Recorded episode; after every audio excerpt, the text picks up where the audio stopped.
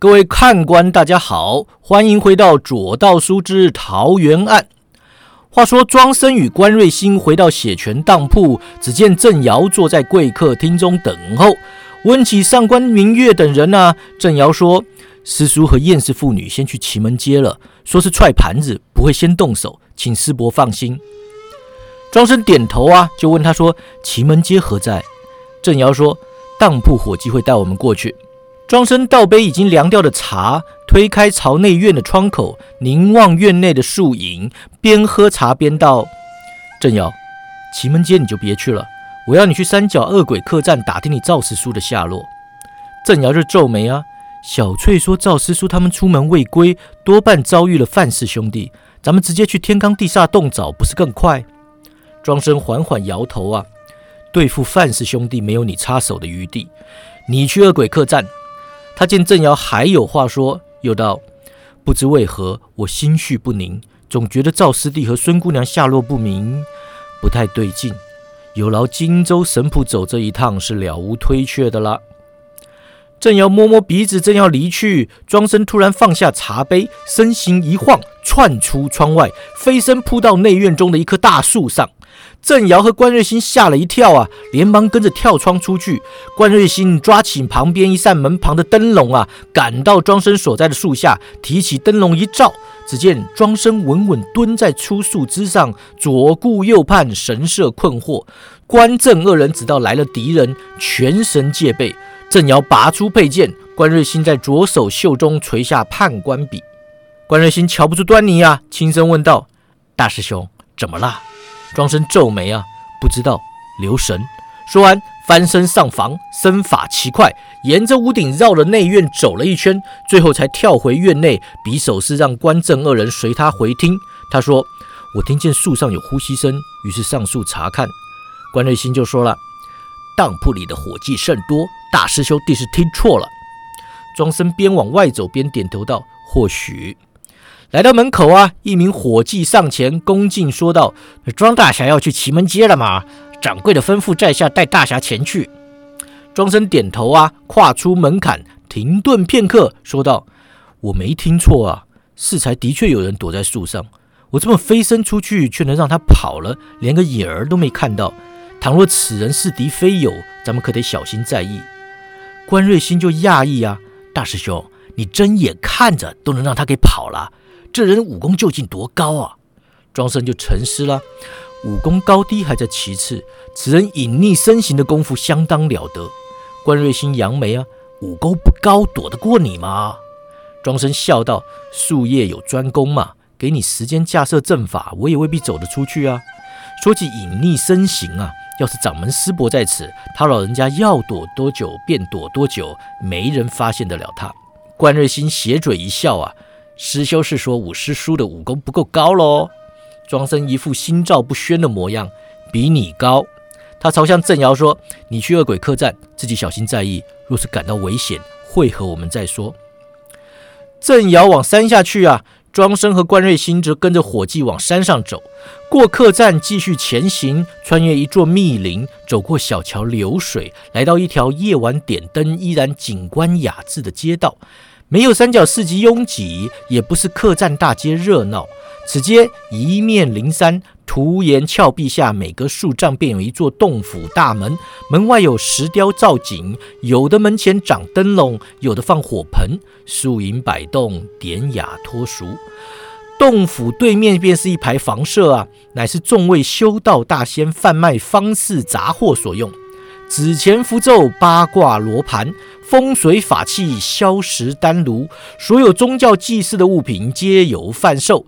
奇门街本来就没有三角市集热闹啊，加上此刻天色已晚，不少店家已经在收摊了。路上的行人越显稀少。庄生瞥见右手第三家店门前呢，挂了几面旗帜，其中一面黑底红月，乃是土番拜月教的教旗。庄生心念一动啊，想起了月营，朝那家店走上几步，说道：“想不到偏山之中也有西域的货。”当铺伙计指的那家店对面山壁上的仙景一洞，说道：“仙景一洞的木罕道长标新立异，算是祁门街上很有特色的洞府了。他的货大部分是直接从西域运来的。仙教、景教、摩尼教、伊斯兰教等一教经书法器，多少都有点。听说啊，黄浩最近在跟他合作，要在后山建立清真寺、仙池等呃一教法事啊，吸引西域胡人来仙寨玩。他们镇店之宝可唬人呐，乃是天宝名将高仙芝在达罗斯之役使用过的十国神剑呐。据说他就是用那把剑斩下十国国王首级的。庄生问说：“诶，达罗斯之役不是败给大石了吗？”伙计就笑了：“高仙芝有名嘛，拿他当噱头就对了。”他们走过整条奇门街啊，绕到山壁后的一片空地，只见燕氏妇女和上官明月坐在一座石亭中等候。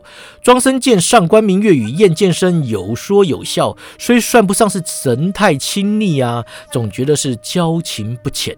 上官明月和燕真真一见他们来到啊，立刻迎上前去。燕真真笑道：“大师兄，怎么吃那么久啊？一定是找姑娘作陪了，是不是啊？”庄生笑而不答，问上官明月：“师妹如何呀？”上官明月说：“我们打听过了，范氏兄弟藏在天罡地煞洞最深层的八阵窟里。那八阵窟是奇门街方士合力打造，专门用来布置奇门八阵，对付厉害对头用的。”关瑞兴就问说：“有地图吗？”上官明月往凉亭一比，边走边说。燕掌柜花了许多钱购得这份布阵图，是真是伪，还待关师弟法眼鉴定。入得凉亭啊，石桌上摆了一份羊皮地图。燕剑生提着灯笼照亮地图，说道：“关大侠，请看。”关瑞兴也不客气啊，对着地图坐下细看。庄生和燕剑生分站左右，众人一起盯着地图。燕剑生指着地图最下方说：“咱们此刻在此。”面前那道山壁就是奇门街所谓的道行壁。若有新来的道友想在奇门街开店，便得通过道行壁上去后，才是天罡地煞洞的洞口。据说观其上壁之法，便能试出道行深浅。我看呐，这也不过就是那些老家伙刁难新人用的，多半也没什么机关呐。关瑞兴和庄生一头抬头看向凉亭对面的山壁，庄生就问。旁边不就有阶梯上去了吗？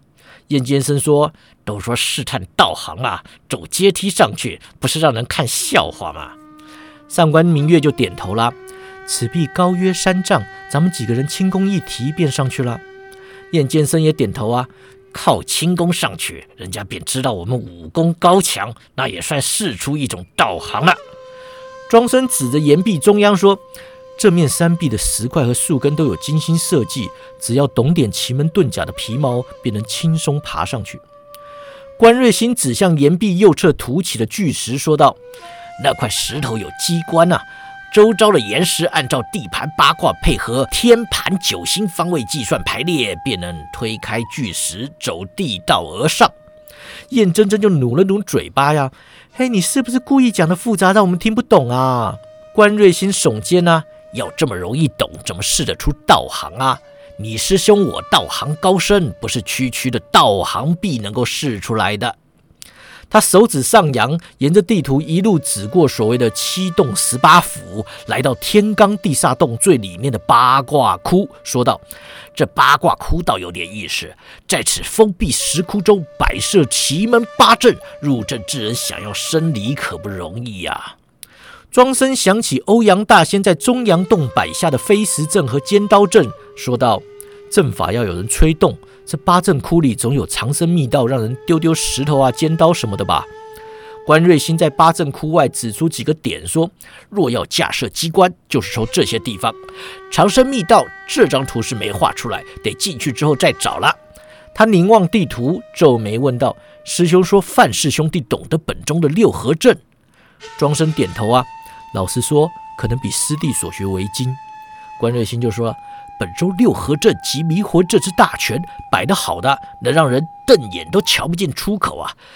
倘若他们在奇门八阵中融合六合阵法，那可就棘手的很。”他转向燕剑生说：“不管是接刀阵、巨石阵、烈火阵、金光阵啊，奇门八阵都很讲究人力的，吹动阵法的人越多，威力就越大。燕掌柜的。”你一看这奇门街有多少人会陪他们疯呢？燕剑生就摇头啊。范氏兄弟真材实料啊！奇门街的人知道他们可能抢得下桃花源的生意，我未免打草惊蛇，尚未透露血泉当铺不支持他们的消息，说不定奇门街啊有不少人会把赌注压在他们身上。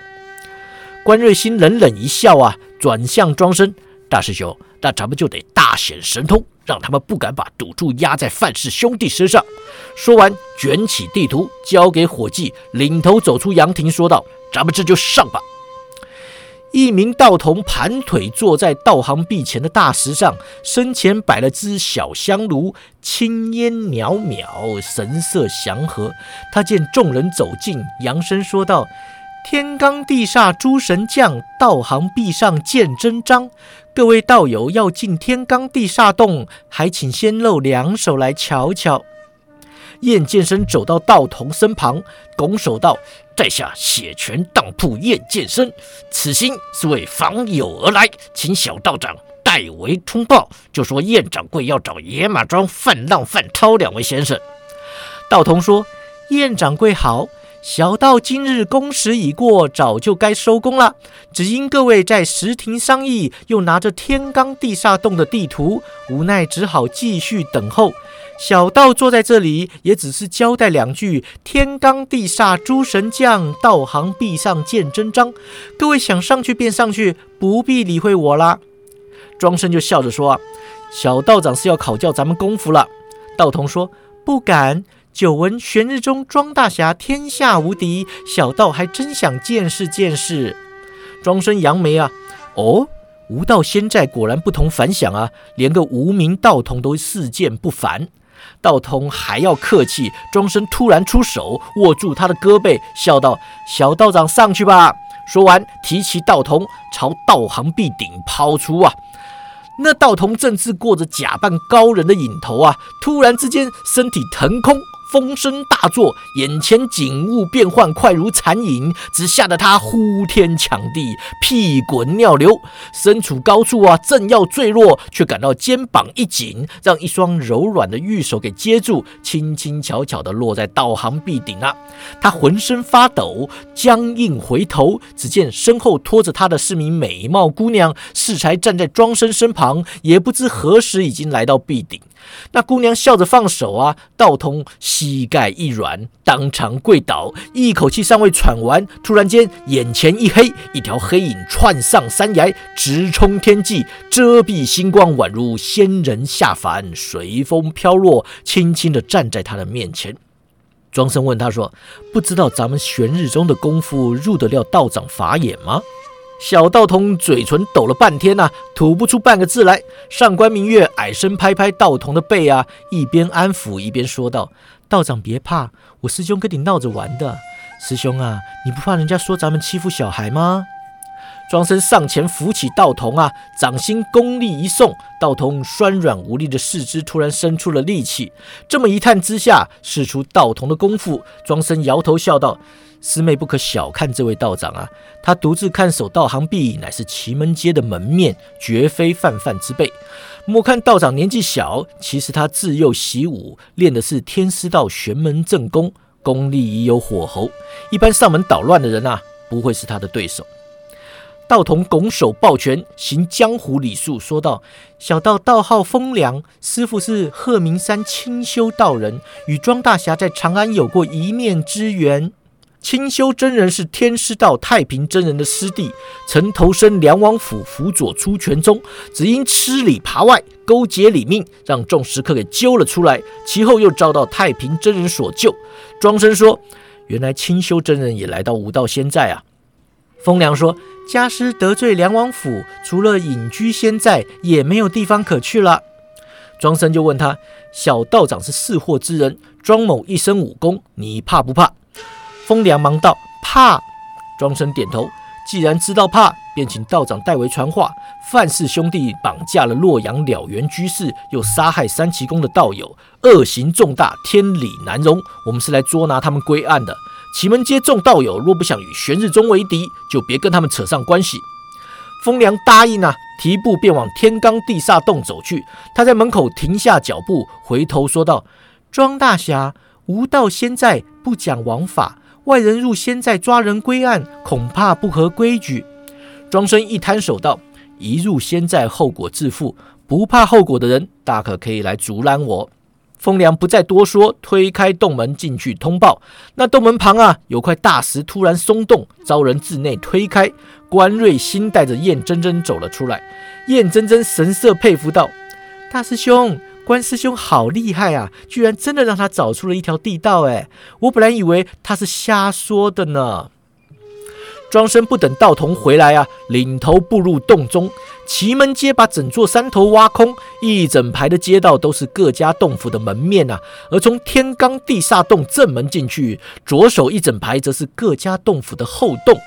奇门街七大洞主还在龙蛇楼打架，也不知道今晚回不回得来。剩下的人听说玄日宗的人在洞外聚集，早就跑来洞门口观察形势了。风凉进洞之后，也不需多说什么，大家都听到庄生说话，各自回洞府去禀报去了。庄生见几个走得慢的人还在赶回自家洞府啊，于是就放慢脚步，给他们点时间反应。洞窟之中，火把照明不及远啊，有些角落黑暗阴森。燕真真故作柔弱，拉着庄生的衣袖行走。庄生移形换位，让燕剑生卡在两人之间。燕真真叹口气，改去抓他爹的衣袖了。几座洞府有人探头出来，急急忙忙的往内洞跑去。燕真真说：“师兄，他们鬼鬼祟祟，定是不怀好意。”上官明月却说：“我看他们是怕了。”派人去八阵窟召回本来要帮范氏兄弟的人，走道越来越宽敞，阴影越来越深邃。不一会儿，来到八阵窟入口，那是个一丈来宽的大开口啊，口后有巨岩挡住窟内的景象，需由两侧绕道而入。此刻正好赶上一群道人匆忙跑出，他们遇上玄日宗等人，大惊失色，纷纷贴着墙壁往旁边绕道。遮遮掩掩，生怕庄生记仇，认得他们的容貌。庄生带他们走光了，朝八阵窟扬声说道：“范浪、范涛，玄日宗庄生在此，快把了缘居士交出来。”燕剑生也说：“啊，两位范兄弟，你们惹恼了玄日宗，兄弟可不陪你们疯了。趁早交出了缘居士，我还可以帮你们向庄大侠求情。”八阵窟中有人喝道：“姓燕的，你没义气啊！说好了一起发财，你竟然吃里扒外。”燕剑生说：“庄大侠帮我找回女儿，是燕某人莫大的恩人。两位兄弟说我吃里扒外，我也认了。总之，今日之事，我不会站在你们那边的。范浪，我还要问你啊，青囊山庄赵大侠是不是在你们手中啊？还有那孙姑娘呢？”八阵窟里的人叫道。那对狗男女一早便躲起来了，咱们到现在还没找到他们呢。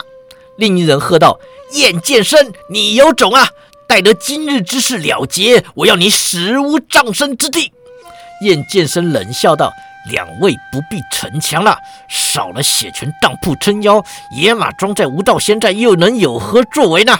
桃花源的案子你们吃不下来呀，趁早交出了缘居士，保住性命要紧。”突然间，破风声大作，火光反射之下，数十道刀光窜出八阵窟，朝众人急射而来。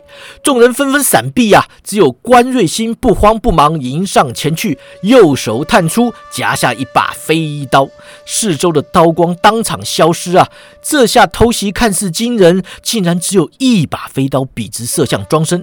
关瑞星冷笑道。好厉害的障眼法呀！两位果然高明。范涛的声音道：“关瑞星，你好眼力啊！有种的就给我进来斗法。”关瑞星说：“进来便进来啊，我还怕你不成啊？”说完了，提步便走。范浪的声音却忙道：“哎，你给我站住啊！”关瑞星不耐烦：“又怎么啦？”范氏兄弟在洞窟中商议两句，拔出佩剑，分至左右架着一名五十来岁的男子来到八阵窟洞口。那男子形容憔悴，伤痕累累，衣衫破烂，血迹斑斑，显示遭受刑求许久。范氏兄弟长剑一前一后架在男子颈上，隐隐画出血痕。范浪说：“哎，庄生啊，看清楚了。”了原居士的命掌握在我兄弟手中，不想他死，你就给我独闯八阵窟啊！倘若有人随庄生入阵，他刻意瞪向关瑞兴，继续说道：“而我们立刻就杀了孙了元啊！大家一翻两瞪眼，谁也得不到好处。”庄生道：“你们杀了了元居士，就别想生离此地。”孙了元见庄生毫不畏惧，哑着声音说道：“大侠。”此阵凶险异常，你我素未谋面，不可为我犯险。庄生拱手道：“在下庄生受孙红尘姑娘所托，一路从洛阳追来，为的就是救回了元居士。请居士放心，这两个家伙杀不了我的。”孙了元却道：“你就算是救了我，我也不会把八阵图交给你的。”庄生摇头：“我不要八阵图。”范浪拉着了元居士往洞里走啊，声音迅速远离。一个人进来啊，别给我耍花招啊！庄生拔出佩剑，上官明月神色关切上前道：“大师兄，你不可以一个人去。”庄生说：“他们八成是想，只要除掉了我，剩下的人就不足为患。哼，小看你们呐，是他们失算了。随关师弟去找机关，从外面破坏阵法，阵里的事交给师兄便是了。”关瑞兴随他走到洞口啊，边走边说：“内劲至手少阴心经，转运双眼，可破迷魂幻象。他们人手不足，若是遇上接刀和金光阵，多半会善用幻象；但若遇上巨石和烈火阵，师兄可得小心啊。”庄生点头道：“有劳师弟破阵了。”说完，入八阵窟。入口附近走道狭窄，三步一拐，五步一弯，是个复杂繁琐的小迷宫，旨在扰人心神，令入阵者失去方向，无从判断阵法的排列。片刻过后，庄生步出迷宫，来到相对宽敞的洞穴中，尚未看清楚地势，突然之间风声大作，飞沙走石，刮得庄生眼睛都睁不开啊！如此看不清楚，听不真切，内境又遭受强风蒙蔽，难以感应。外来攻势，庄生死开长剑，施展旭日剑法中剑势绵密的。乌云蔽日，浑身上下守的是密不透风。突然之间，长剑巨震，砍上了某样沉重坚硬的物体。庄生顺着剑势翻身而起，凭着绝顶内力，不受狂风侵扰，飞身而出，始终笼罩在乌云蔽日的剑招之中，连砍七颗巨石。落地后，立刻转弯，继续在飞沙走石间游走。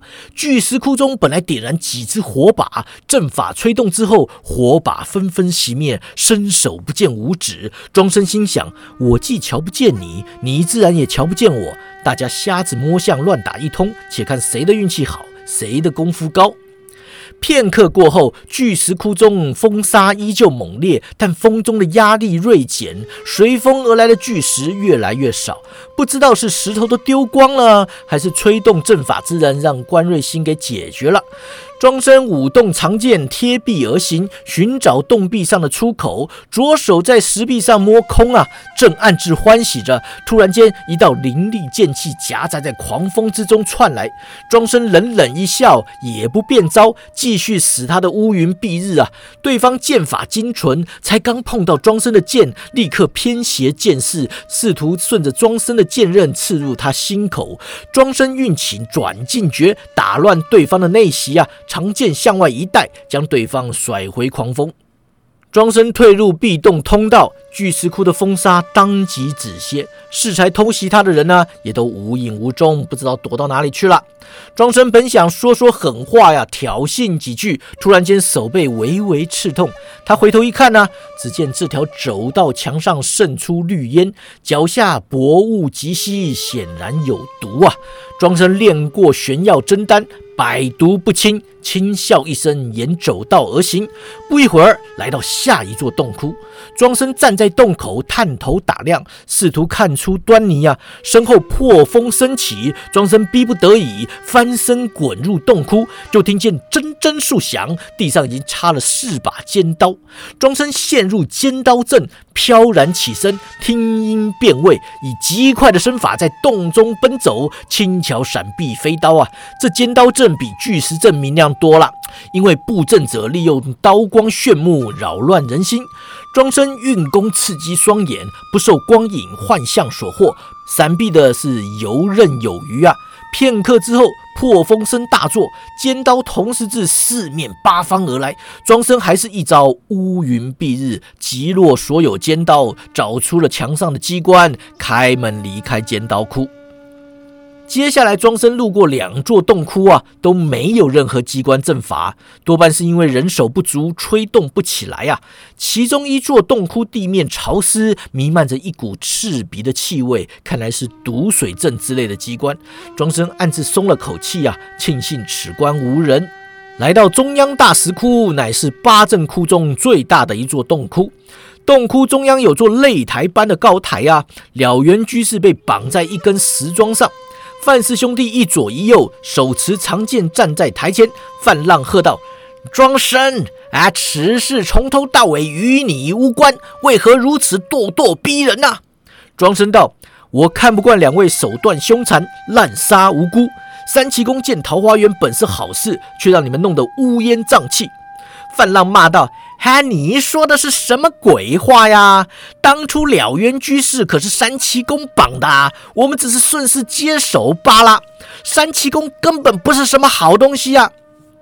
庄生说：“但他们也罪不至死啊！你们为了抢生意杀了这么多人，就是邪魔歪道。”范浪语气不屑啊！哎，玄黄天尊说过呀，你们玄日宗的人呐，满嘴仁义道德啊，都是胡说八道。哎，背地里呀，一个比一个还贱呐，根本死不足惜。等咱们兄弟俩干掉了你呀，外面那些家伙便不足为惧了。庄生哈哈一笑：“你们两个到现在还不知道要怕呀？那才叫做死不足惜。”了缘居士叫道。大侠小心！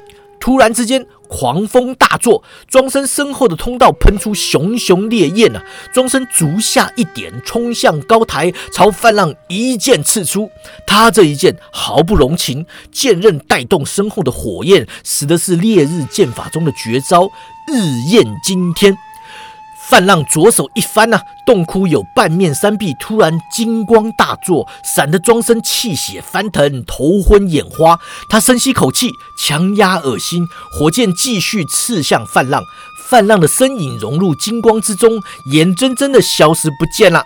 庄生一剑刺空，心下大骇，危急之下冲天而起，也不知道要躲什么。总之先躲再说。就听到一阵轰然巨响，地动山摇啊！庄生身在空中，让一股强大的冲劲给炸飞，撞上数丈外的山壁了。他口喷鲜血，摔落地面，转头看向高台，待得尘埃落定，只见范。让四才站立处多了一个大洞，冉冉冒出白烟。范氏兄弟站在残存的半座高台上，鼓掌说道：“庄大侠天下无敌，哎，果然是名不虚传呐！这样都炸不死你，还真是佩服佩服。”庄生右臂焦黑，血肉模糊，一时间举不起来。他左手如风啊，连点右胸和手背几处穴道，舒缓伤势，压抑疼痛。接着掰开右手的手指，左手持剑，冷冷说道：“黑火药，两位果然奇才，炼丹之术也如此高明。可惜坠入魔道，万劫不复，跟玄黄天尊一样变成妖怪。今日我要效法六师伯来斩妖除魔了。”范浪道：“死到临头还嘴硬啊！你去死吧！”范氏兄弟提起长剑，使开诚心剑法，剑花点点，宛如繁星，辅以金光阵、迷魂阵，仿佛化身为十几名高手，同时自四面八方攻向庄生。庄生左手使剑，丝毫不亚于右手啊！但他撞壁时受了内伤，左脚也扭坏了，行动不便。招架之下，左右之着，登时险象环生。所幸他内力深厚，转进诀出神入化呀，仰赖长剑交击，扰乱敌境，一时之间不会落败。数十招过后，转进诀的威力显现出来啊！范氏兄弟气息逐渐紊乱，内功运转越来越自爱，出招也变慢了。两人久攻不下，心里急了，便把压箱宝的把戏都施展出来了。范浪。翻出身上许多金牌啊，搭配金光阵，闪的装身是无法视物啊。范涛点燃了油锅啊，以气运油，仿佛有条火龙在他身周盘旋，威力刚猛，模样骇人。庄生在冥婚阵中待得久啦，加上金光火龙早闪得他头昏眼花，意识模糊，只想找张床躺下来大睡啊！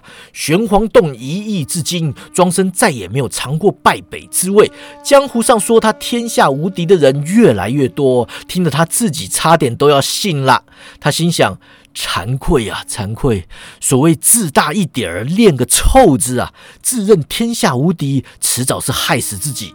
幸亏我庄生不是玄黄天尊那种自命不凡的自大狂啊，平常交友广阔，不会独来独往。再怎么算，关师弟他们也该出手了吧？范浪眼前剑光一花呀，差点闪避不及，危急之中下达号令，命操纵金光明镜的弟子转开东北方的镜片。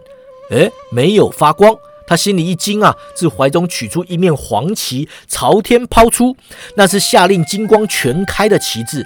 就看见洞顶落下一条身影，接下了黄旗，轻轻巧巧地落在了原居士身旁，却是关瑞星。关瑞星笑道。别玩了，金光阵已经破啦！上官明月跟着落地啊，一脚踹翻油锅，范涛的火龙当场灭了。庄生见来了伙伴，精神一振，趁范氏兄弟惊慌失措呀，运起了吸年劲，吸住两人的长剑。